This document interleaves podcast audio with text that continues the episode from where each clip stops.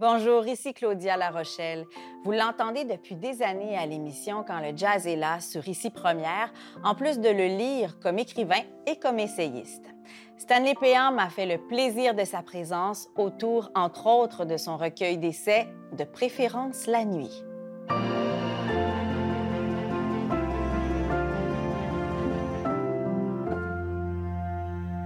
Le jazz a souvent été présent dans son œuvre, ne serait-ce qu'en filigrane. C'était écrit dans le ciel qu'un jour, Stanley Péan, vrai mélomane dont une grande partie de sa vie tourne autour du jazz, y consacre un livre en entier. Et celles et ceux qui disent ne pas aimer le jazz n'ont qu'à bien se tenir. De préférence, la nuit montre d'autres facettes du genre que les idées reçues.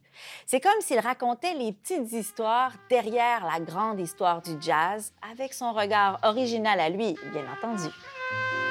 On pourrait en dire tout autant de la musique d'ascenseur pour l'échafaud, qui sur bien des plans m'est toujours apparue comme une manière de prototype de Kind of Blue. Je n'oserais certes affirmer que Louis Malle a lancé une mode en sollicitant Miles pour créer la bande-son de son film, cependant je remarque que d'autres cinéastes français de l'époque lui emboîtent promptement le pas. Édouard Molinaro recrute Art Blakey et ses Jazz Messengers pour Des femmes disparaissent, tandis que Jean-Luc Godard fait pour sa part appel à une étoile montante du jazz français Martial Solal pour la musique d'À bout de souffle. Bonjour Stanley Péan, merci. Bonjour Claudia. Merci d'être avec moi. Stanley, qu'est-ce que le jazz raconte sur le monde? Ben, le jazz, d'abord et avant tout, c'est l'histoire de la rencontre entre l'Afrique et l'Amérique. C'est ça. L'Afrique et l'Europe, à vrai dire, en Amérique. Et donc, euh, il y a ces Africains qui ont été réduits en esclavage, qui ont été emmenés aux États-Unis, et qui ont gardé certaines de leurs euh, traditions musicales. Ça s'est mélangé à la musique des maîtres et ça a donné cette forme euh, métisse, cette forme qui, repose en plus, au contraire de la musique occidentale, qui est une musique écrite, qui là, c'est une musique improvisée. Donc, euh, tout n'est pas sur la partition. Il y a une partie qui doit naître du moment et qui doit naître de l'interprète. Alors, ça, raconte donc cette rencontre-là, qui est une rencontre tragique.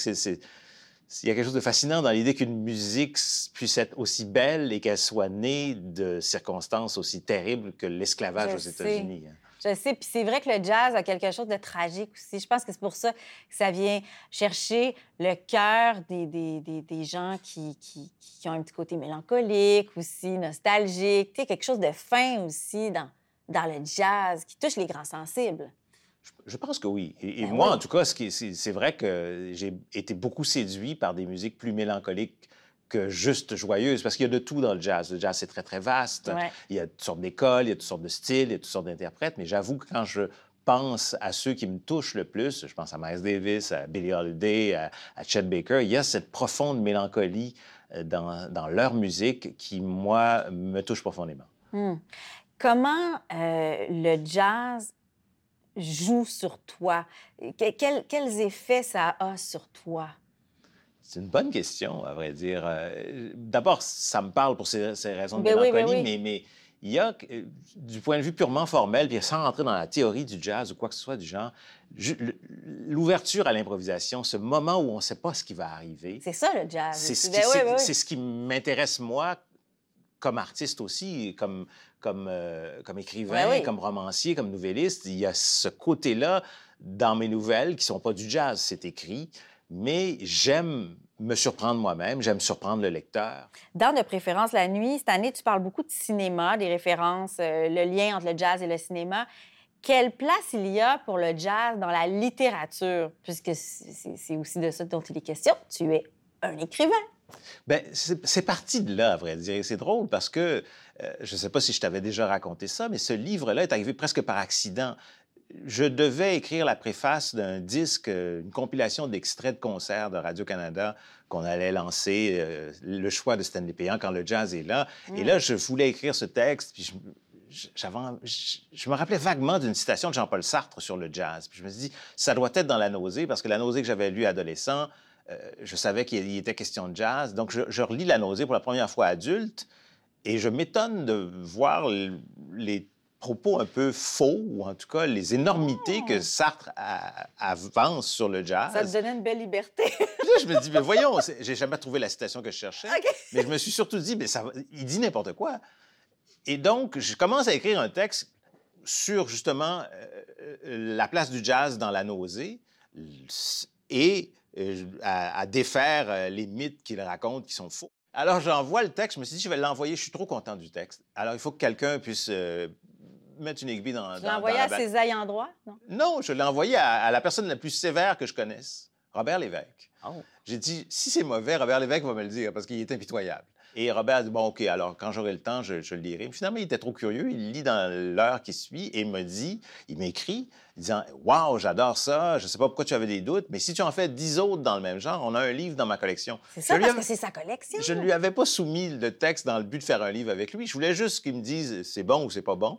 Mais finalement, il dit, fais-en dix dans le genre. J'ai dit, bah, j'en ai un autre qui traînait, qui celui-là portait sur Big Spider Becker. C'est le deuxième dans et là, euh, donc, c'est de fil en aiguille que le livre s'est construit. Mais la, question de la littérature, elle revient euh, dans Bix. Euh, elle revient plus loin quand je m'intéresse à, à.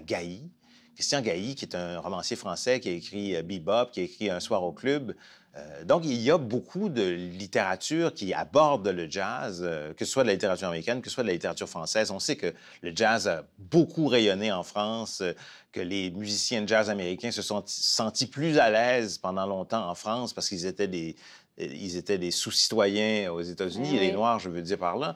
Et donc, euh, les Miles Davis et compagnie, tu sais, Miles qui, qui, qui, fait la musique de Ascenseur pour l'échafaud, euh, en soi, ben, c'est déjà toute une histoire, ça. C'est l'époque euh, où il était l'amant de Juliette Gréco. Ben, c'est ça, il flirtait avec les Françaises, ben, entre autres. Il, a découvert cette liberté-là parce qu'il savait très bien qu'aux États-Unis, c'était problématique hmm. pour un Noir de fréquenter une Blanche à, à cette même époque-là. Et même que dans, dans la biographie de, de, Greco, elle raconte qu'elle vient voir Miles Davis à, New York, puis il lui dit Écoute, euh, notre histoire ne peut pas continuer, tu vas, passer pour une, pour une fille à nègre, ça, va être très, très mauvais pour toi. Euh, euh, et, et, lui aussi raconte ça dans son autobiographie. Donc, c'est toutes ces histoires-là qui sont en, soi des histoires tellement passionnantes et des histoires déjà littéraires. Donc, c'est un peu là-dedans que j'ai pigé pour faire de préférence d'elle. Dès les premières chansons interprétées par Diana Ross en Billie Holiday, ma mère sourcille. Sans imiter Lady Day, Diana Ross intègre à ses prestations quelques maniérismes typiques de la diva qu'elle est censée incarner. Ce qu'elle fait des chansons est correct, mais vraiment pas du calibre de Billie, finit par déclarer maman. Oh, la syncope que j'ai bien failli faire. Déprécier le travail de Diana Ross, que j'estimais alors, au-delà de la critique, quelle outrecuidance. Ne me crois surtout pas sur parole, Stan, d'ajouter ma mère. Si ça t'intéresse, tu sais qu'on a un disque de la vraie Billy ici. Si tu en as envie, fouille dans ma discothèque et écoute pour te faire ta propre idée.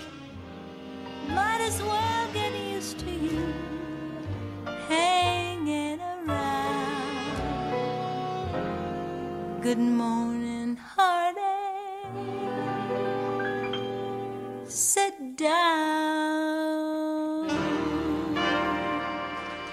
Le coup de foudre n'est pas immédiat, loin de là.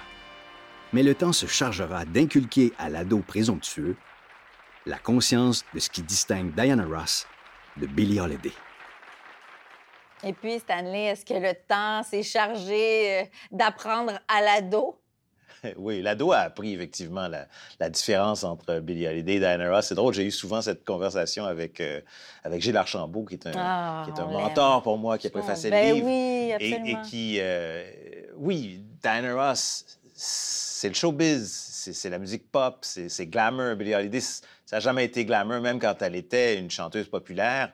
Il y avait chez elle euh, tout cet aspect, on parlait du tragique tout à l'heure, euh, elle était ça aussi, Billie Holiday, et c'est pour ça qu'on l'aime.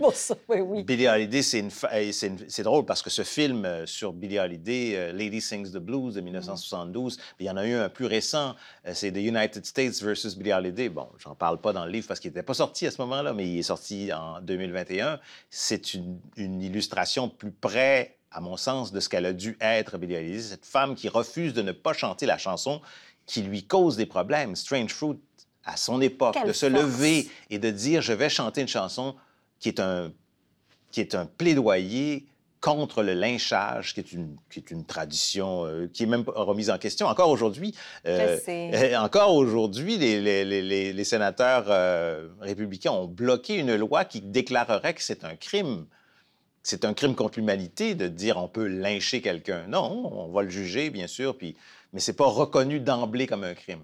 Hmm.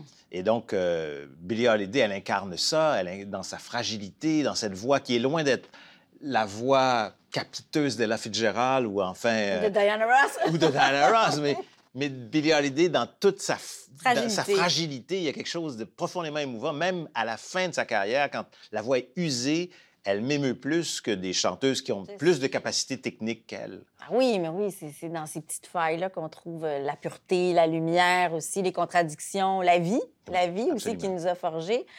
Euh, et ça me fait penser, parce que tu parles de ta mère dans, de préférence la nuit, puis je me dis, ta mère, c'est le jazz aussi, elle incarnait ça. Ben, c'est elle qui m'a introduit dans, ce, dans cet univers-là, parce qu'elle avait cette discothèque extrêmement éclectique où il y avait euh, d'un côté la musique classique européenne. Ouais. Elle en jouait elle-même. Elle était pianiste, pas professionnelle, mais elle jouait Chopin, elle jouait Debussy au piano.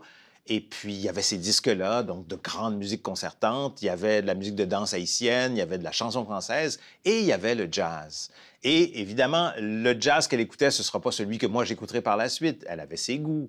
Euh, elle était plus Louis Armstrong que Miles Davis, par exemple. Oui, ben, elle était plus conservatrice, même par Ben oui, ben, c'était une affaire de, génération aussi. Oui, bien sûr. Mais, mais, mais Billie Holiday, c'est elle qui, justement, quand le film euh, où Diana Ross incarne Billie Holiday passe à la télévision, c'est elle qui me dit Tu devrais peut-être aller écouter un vrai disque de, de Billie Holiday pour savoir ce que c'est. Parce que, évidemment, j'étais assis devant le film juste parce que c'était voir Diana Ross pour le, pour le garçon de 13 ans.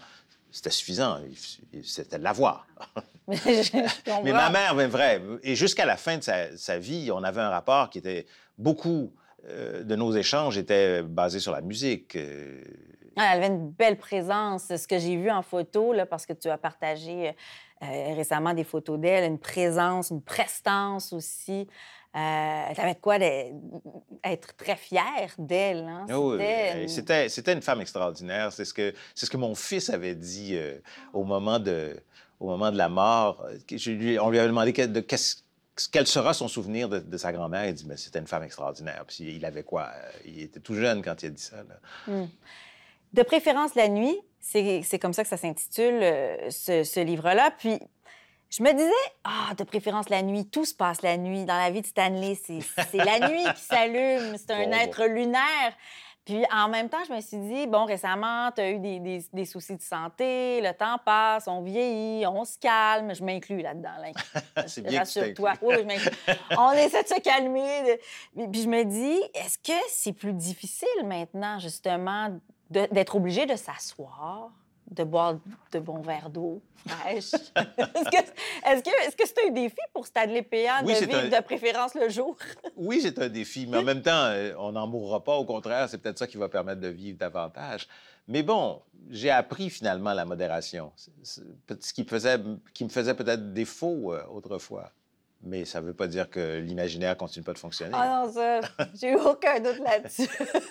ça doit travailler fort. Oui. Alors, d'autres romans à venir, évidemment, parce que tu, ne délaisses pas la fiction. Non, je ne délaisse pas la fiction. J'ai un, recueil de, un recueil de nouvelles sur lequel je travaille depuis un moment déjà. Crépusculaire, ça, ça, s'intitule. Donc, euh, c'est entre le jour et la nuit. Crépusculaire au pluriel. Euh, il y a cette biographie de Michel Donato euh, à laquelle je bosse depuis déjà quelques années. on va y arriver. La, la, pandémie a ralenti le, le, travail de recherche, mais je suis déjà dans l'écriture maintenant, donc ça progresse aussi. Donc le jazz est encore présent. Mais bon, la fiction, bien sûr. Stanley, on va suivre ça avec plaisir. Merci. Merci à toi. De préférence la nuit est un recueil d'essais de Stanley Péan paru aux éditions du Boréal. Animation et recherche, Claudia Larochelle. Réalisation, Michel Pelletier. Production exécutive, Nadine Dufour. Merci à nos partenaires, la Grande Bibliothèque et les studios Audio Z. Claudia Lapage est une émission de Savoir Média disponible en ligne, à la télé et en balado-diffusion.